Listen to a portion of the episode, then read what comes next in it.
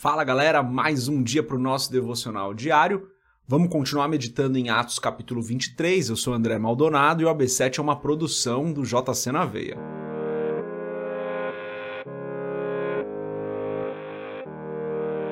Atos capítulo 23, a partir do versículo 23, diz o seguinte: Então ele chamou dois de seus centuriões e ordenou-lhes: Preparem um destacamento de 200 soldados 70 cavaleiros e 200 lanceiros a fim de irem para Cesaré essa noite, às 9 horas da noite.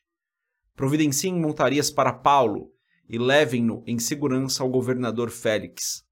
O comandante escreveu uma carta nestes termos: Cláudio Lisias, ao excelentíssimo governador Félix, saudações. Este homem foi preso pelos judeus que estavam prestes a matá-lo quando eu, chegando com minhas tropas, o resgatei, pois soube que ele é cidadão romano Querendo saber por que o estavam acusando, levei-o ao sinédrio deles. Descobri que ele estava sendo acusado em questões acerca da lei deles, mas não havia contra ele nenhuma acusação que merecesse morte ou prisão. Quando fui informado de que estava sendo preparada uma cilada contra ele, enviei-o imediatamente a Vossa Excelência. Também ordenei que os seus acusadores apresentassem a Vossa Excelência aquilo que tem contra ele. Até aqui, até o versículo 30, Vamos fechar os nossos olhos, curvar nossa cabeça e fazer uma oração. Pai Santo e Justo, Pai amado, Tu és o Deus maravilhoso, o Deus tremendo, o Deus triuno, Tu és o Senhor dos Senhores, o Rei dos Reis. Eu peço, Pai, perdoa os nossos pecados e as nossas falhas, perdoa os momentos onde nós fazemos aquilo que não é a Tua vontade, quando nós fazemos aquilo que não glorifica o Teu nome. Perdoa-nos por termos caído em tentação, por cairmos em tentação. Em nome de Jesus, perdoa-nos, Pai.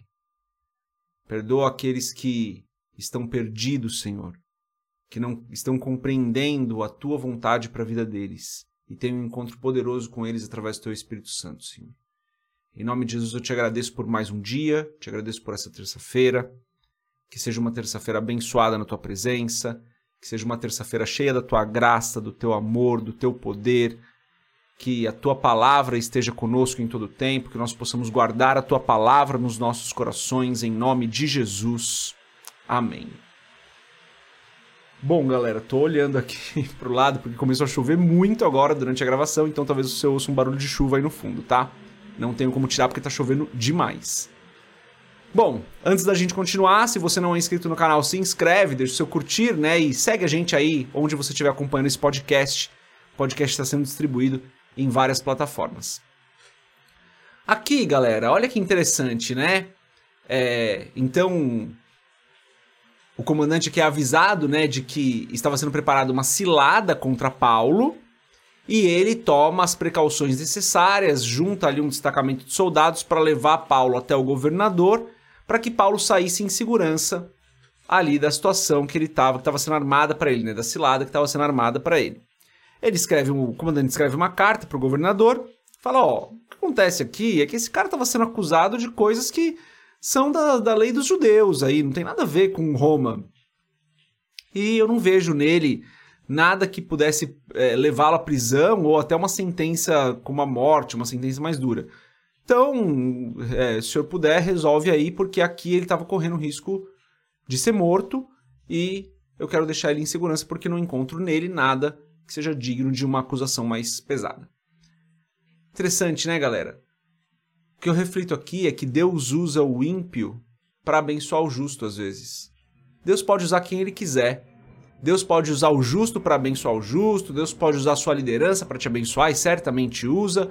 Deus pode usar uma criança para falar na sua vida. Deus pode usar até o ímpio para abençoar o justo. Porque Deus é Deus, ele usa quem ele quiser, quando ele quiser, como ele quiser. Ao longo da caminhada, depois de vários e vários, uh, várias e várias experiências, aí, vários e vários momentos com Deus, eu percebi isso, que Deus usa quem Ele quer quando Ele quer. Às vezes, Deus está usando um ímpio para abençoar um justo. Às vezes, Deus está usando um ímpio para falar na vida de um justo. Às vezes isso acontece, assim como acontece é, daquela pessoa que está correta na caminhada, que está andando com Deus, está fazendo tudo certinho, passar por um problema, isso acontece.